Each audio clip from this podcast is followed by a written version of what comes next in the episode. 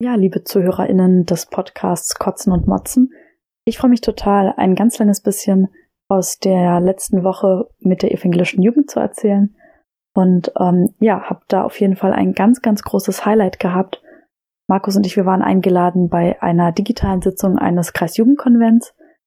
Und das war für uns total schön, dass wir eingeladen wurden und ähm, zum einen ein bisschen ins Gespräch darüber kommen konnten, ähm, was die evangelische Jugend eigentlich zurzeit alles macht und auch wie wir zum Beispiel das Thema plastikfrei äh, einkaufen und leben versuchen in unsere Arbeit mit einzubinden, aber auch einfach ganz, ganz viele Fragen von den Jugendlichen beantworten konnten. Also dass wir zum Beispiel erzählt haben, was wir in unserer Amtszeit gern noch umsetzen möchten oder welche thematischen Schwerpunkte uns wichtig sind. Und ich dachte mir, ich nutze einfach diesen Podcast, diese Sonderfolge des Podcasts, um dich ganz speziell einfach einzuladen, wenn du in einem Kreisjugendkonvent oder in einer Jugendgruppe äh, in der Gemeinde zum Beispiel aktiv bist, dann lad uns auch gerne äh, vom Vorstand ein. Wir freuen uns total, zum einen Fragen zu beantworten, aber auch zu erzählen, was machen wir eigentlich in der evangelischen Jugend gerade, wo liegen unsere Schwerpunkte, wovon träumen wir in der Zukunft. Also wenn du möchtest, schreib uns gern entweder auf Instagram unter abo-de oder schau mal auf unsere Homepage abo.de und schreib uns eine E-Mail. Wir freuen uns wirklich über jegliche Anfragen. Außerdem kann ich berichten von einem äh, Palettenstapeln in unserem Garten letzte Woche mit Heinrich und John Van. Ich weiß nicht, ob ihr schon mitbekommen habt, dass ähm, die evangelische Jugend beim Ökumenischen Kirchentag 2021 wieder ein großes Projekt plant mit ganz, ganz vielen stapelbaren äh, Paletten. Und ähm, damit man sich das ein bisschen besser vorstellen kann, haben wir zu dritt ähm, zum einen vier echte Paletten da gehabt und haben mal getestet, wie kann man darauf sitzen, wie kann man darauf laufen, wie kann man darauf springen. Was passiert eigentlich, wenn da so ein Schlüssel reinfällt? Kann man da Netze drunter spannen? Ähm, wir haben überlegt, wie das dann wahrscheinlich wird, wenn ähm, die Sonne rauf scheint und haben unterschiedliche ähm, ja, Möglichkeiten ausprobiert, diese Paletten zu nutzen. Und das war auf jeden Fall eine ganz, ganz kreative Arbeit und hat uns total viel Spaß gemacht. Und außerdem hat Heinrich ähm, aus Holz äh, ganz, ganz viele kleine palettenförmige ähm, Rechtecke, glaube ich, nennt man das, äh, ausgeschnitten und mit denen haben wir dann ähm, ja so eine Palettenlandschaft in klein gebaut und äh, gestapelt. Und ähm, das war für uns auch auf jeden Fall total spannend zu sehen, wie vielseitig diese Paletten einsetzbar sind und halt zu überlegen, was braucht's, damit Jugendliche zum einen äh, kleine Projekte umsetzen können, aber auch größere.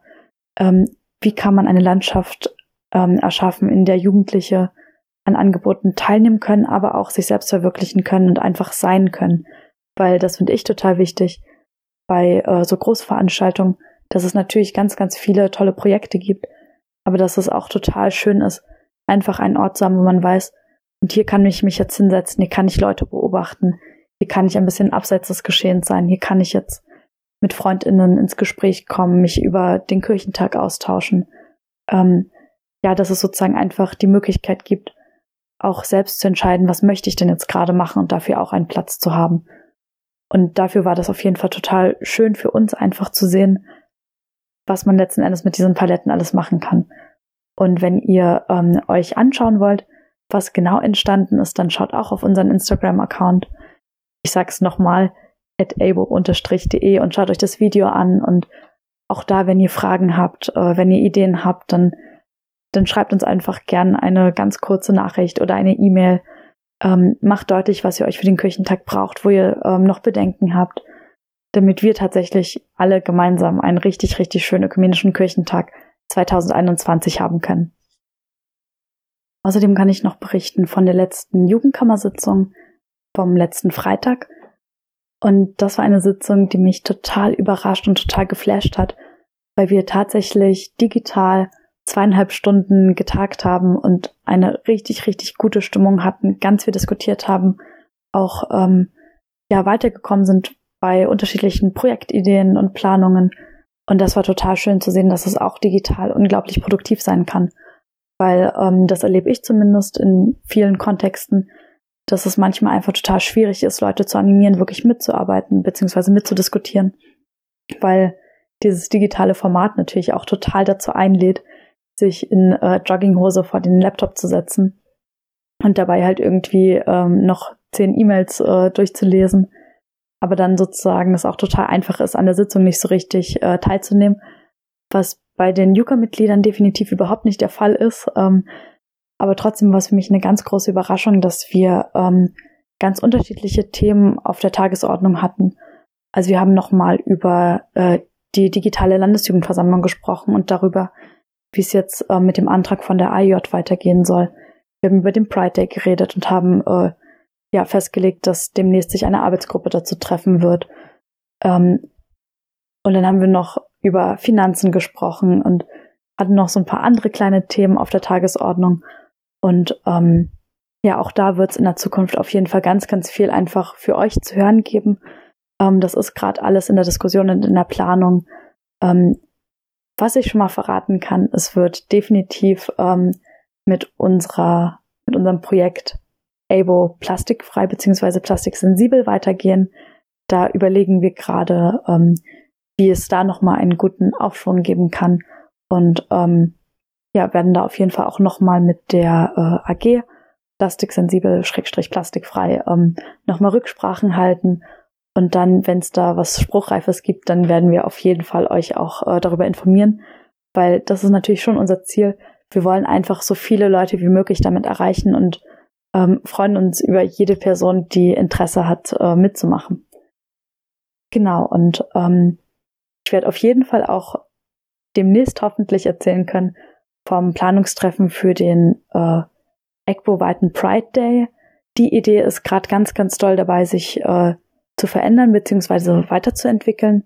Da hatten wir in der Jugendkammer einen ersten Aufschlag gemacht und ähm, erstmal Ideen gesammelt, Stichpunkte, was ist uns wichtig, was soll es auf gar keinen Fall werden.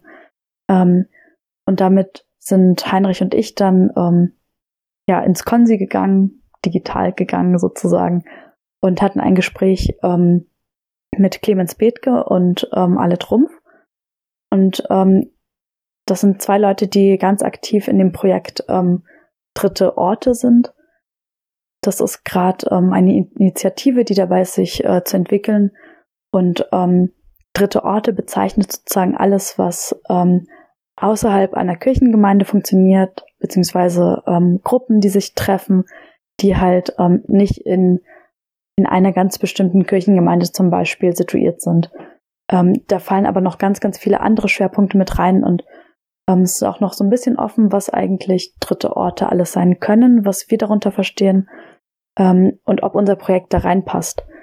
Und ähm, genau das wird sozusagen der nächste Schritt sein, mit äh, der Arbeitsgruppe, die auch gerade dabei ist, sich zu finden, ganz genau zu überlegen, was wollen wir eigentlich und was brauchen wir.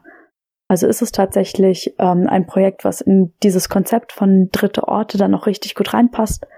Oder brauchen wir zum Beispiel was ganz anderes? Brauchen wir andere Strukturen? Brauchen wir ähm, eine ganz andere Form der Beteiligung? Was wollen wir eigentlich so? Das sind die Fragen, die gerade ganz doll im Raum stehen.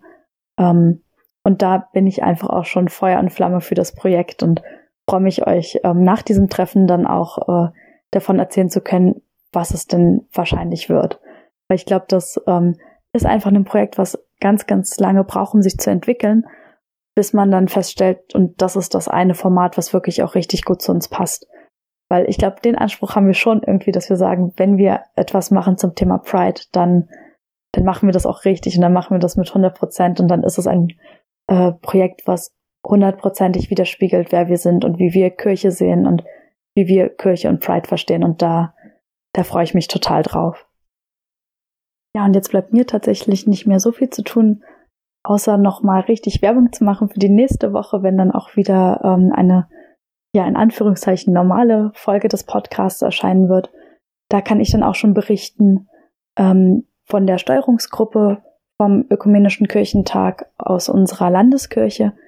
Da sitzen wir gerade zusammen und ähm, entwickeln das äh, Palettenprojekt, von dem ich vorhin berichtet habe, weiter.